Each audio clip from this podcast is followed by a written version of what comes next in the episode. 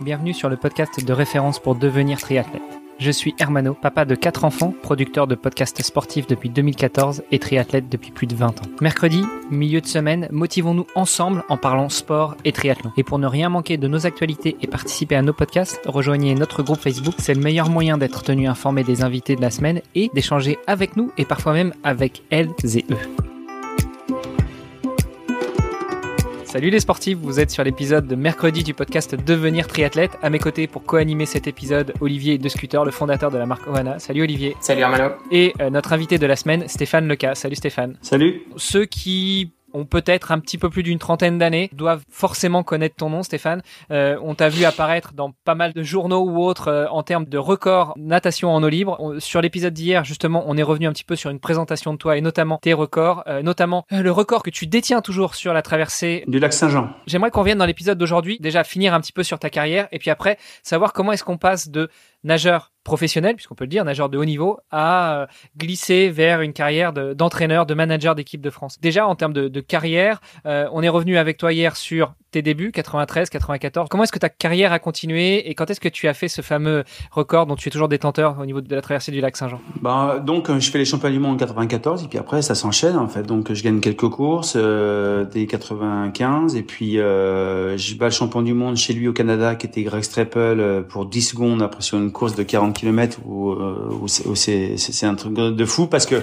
je gagne contre lui euh, et lui on est séparé environ de 200 mètres parce que le lac est très très large. On est environ on est séparé environ de 200 mètres mais on est sur la même ligne et euh, bien sûr, on doit se rejoindre pour rentrer en fait dans le cône de l'arrivée. Et j'arrive 10 secondes avant lui, je touche avant. Et là, bon bah voilà, je, six mois avant en fait en Argentine, je, je fais deuxième derrière lui en, et j'enchaîne les courses où je fais plusieurs fois deuxième. Et je me dis bon bah je vais faire du haut niveau, je vais pouvoir vivre des, des émotions importantes dans, dans, ce que j'aime et je vais même pouvoir le vivre euh, euh et, et, manager peut-être ma vie avec ça. Et euh, six mois après en fait, je prends encore une, un étage. Et puis après j'enchaîne et puis euh, voilà, les années se suivent. Elles se ressemblent pas non plus parce qu'en fait en 96 je gagne toute les courses sur lesquelles je participe. En 97, euh, j'en perds quelques-unes. En 98, euh, j'en gagne en, de nouveau. Et puis euh, 99, j'ai une année compliquée en fait parce qu'il y a un nageur euh, espagnol qui s'appelle David Meca Medina qui me, qui me met des branlées à chaque course. En fait, c'était un peu embêtant. Je me dis qu'en 2000, en fait, il faut absolument que je que je modifie ma préparation parce qu'en fait, je me faisais battre en fait sur la fin de course à chaque fois. Et donc en fait, j'axe ma préparation sur le travail foncier, mais en fait avec une capacité de, de vitesse en fait plus plus plus et, j'arrive à gagner en fait Santa Fe euh, cette année-là au sprint devant lui euh, sur une course de folie. Puis donc arrive 2000 en fait où je, participe en fait à la traversée du lac Saint-Jean une, nouvelle fois. Et en 2000 en fait euh, prend le départ de la course et le, record tenait depuis 20 ans qui avait été battu par John Kinsella qui avait été médaillé aux Jeux Olympiques sur 1500 mètres nage libre et personne n'arrivait le battre. Et en fait là-bas Saint-Jean c'est quasiment sur la frontière indienne. Et euh, ils ont ils avaient en fait ce record. Pour eux c'était quasiment imbattable parce que tout le monde s'était cassé les dents dessus. Et même moi d'ailleurs. Et je disais toujours en fait et il trouvait ça un peu irrespectueux, mais je disais ce record en fait est battable parce que déjà tous les records sont battables parce qu'il était au 7h01 je crois.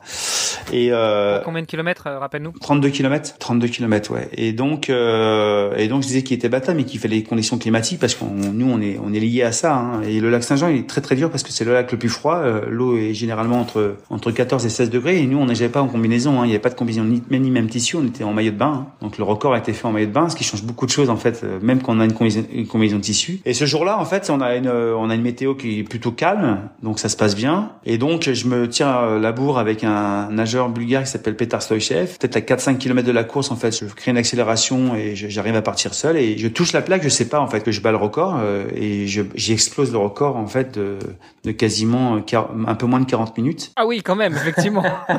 et les gens de la course étaient étaient étonnés parce que on m'a raconté que les gens disaient mais il a mais il arrive bientôt. Il dit mais c'est pas possible en fait qu'il arrive bientôt. Vous êtes trompé. Et en fait non, j'étais bien là.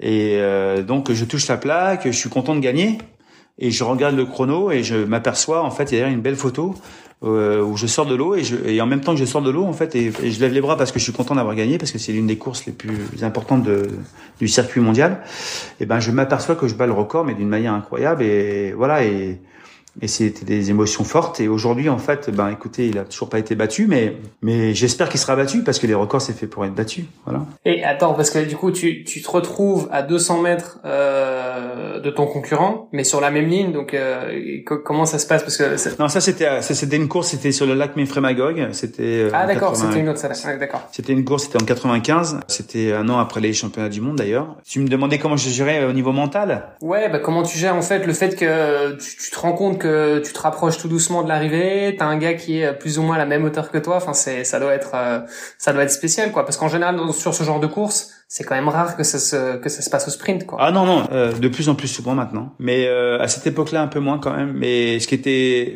assez singulier dans cette dans cette épreuve, c'est que il y avait 200 mètres qui nous séparaient, mais on était sur la même ligne. Et justement, il fallait surtout pas essayer de regarder où était l'autre. Dans ces courses-là, vous avez un un coach sur sur un bateau qui vous ravitaille et donc, euh, il faut lui faire confiance. En fait, lui, il a un rôle essentiel et extrêmement important au niveau des indications qu'il doit vous donner avec une ardoise pour vous marquer en fait où vous en êtes. Et euh, il faut rester centré en fait sur son effort, sur ce qu'on fait. Absolument pas ne euh, vouloir regarder où il se trouve parce que de toute façon on voit rien. Donc, c'était mentalement, c'était c'était une épreuve. Ouais, c'était très sympa. Alors, je sais pas si nos auditrices ou nos auditeurs ont déjà vu, notamment aux derniers Jeux Olympiques, parce qu'il me semble qu'il y a une française qui a connu quelques déconvenues en eau libre au dernier JO. Une course de, une course de natation en eau libre, en fait, c'est pas comme en piscine. On n'a pas un couloir. On a vraiment toute l'étendue de l'eau, alors que ce soit le lac, la rivière, euh, la mer. Du coup, comment est-ce que tu fais pour t'orienter? C'est là que tu suis ton coach qui est en bateau à côté de toi, ou c'est à toi de te débrouiller, ce qui peut expliquer cet écart de 200 mètres entre deux concurrents, et après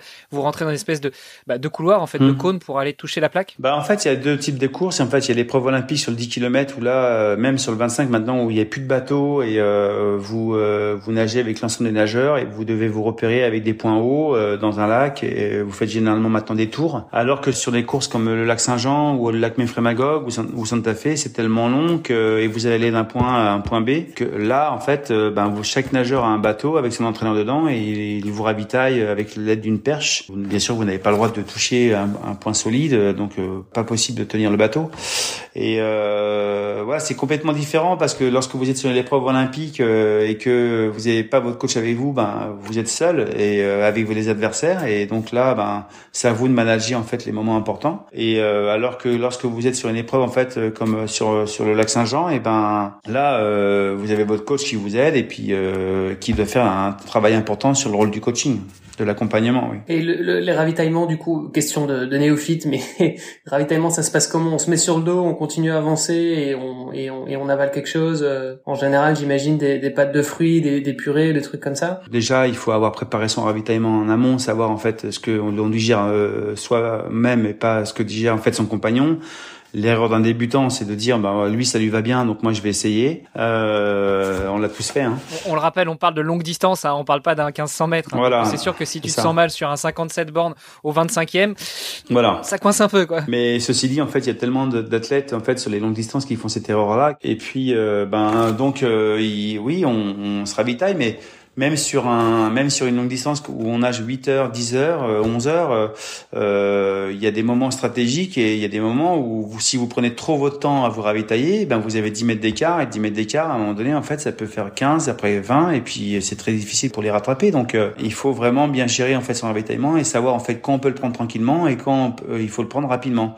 Mais ceci dit, en fait, il faut quand même le prendre et bien le prendre parce qu'il n'y a rien de pire que de prendre un ravitaillement et de mettre tout à côté parce qu'on est trop pressé. Donc, il ne faut pas confondre vitesse et précipitation. Pour revenir sur ce que disait Olivier, comment ça se passe un ravito? Donc, on a compris, si tu es sur une épreuve comme le lac Saint-Jean ou autre, que tu as un coach qui te tend une perche, te tend quoi? Il te tend la gourde, tu te mets sur le dos? Non, il te tend un gobelet euh, et euh, tu, euh, tu te mets sur le dos parce qu'en fait, les vagues viennent de, généralement face à toi et puis tu bois et puis bien sûr, tu relances le gobelet en fait dans ton bateau et puis tu repars le plus vite possible. Donc, c'est un peu comme les, les pit stops pour la Formule oui, mais euh, avec un peu moins de personnes autour. c'est clair.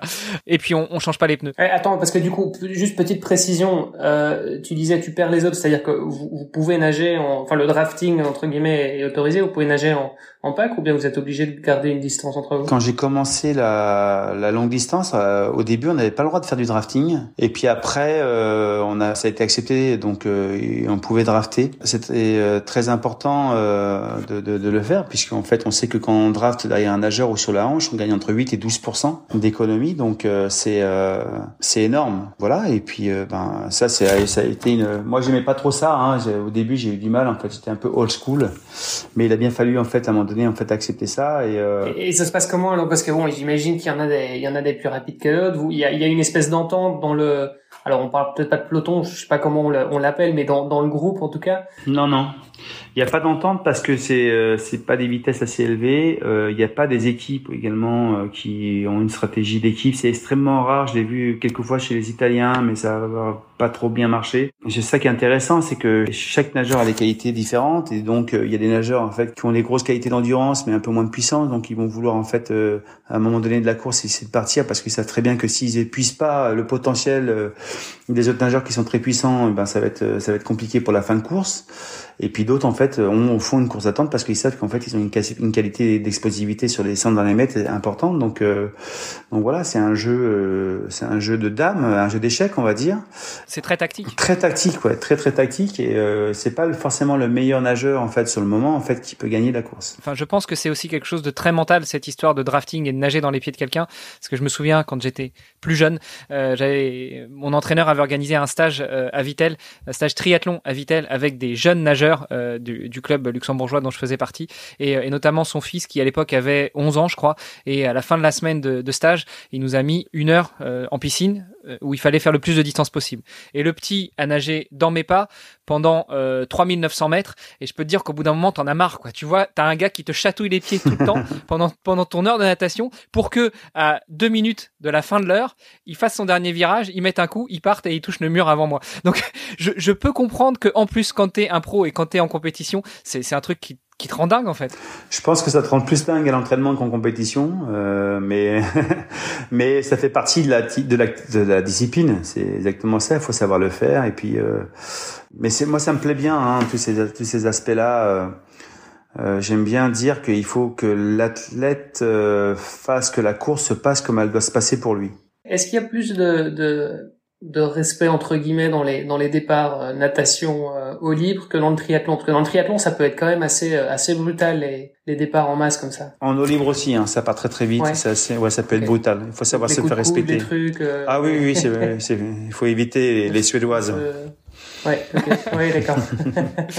Donc quand tu parles des Suédoises, tu parles des lunettes. Hein, pour ceux qui connaissent pas, je, doute qu'il y en ait qui ne connaissent pas. bon, on a un peu explosé le programme, mais c'est pas grave. On reprendra demain euh, justement sur euh, bah, ta carrière mmh. euh, après ta carrière de nageur de haut niveau vers ta carrière euh, d'entraîneur et de manager de l'équipe de France. Très bien. À demain. Super. À demain. Au revoir.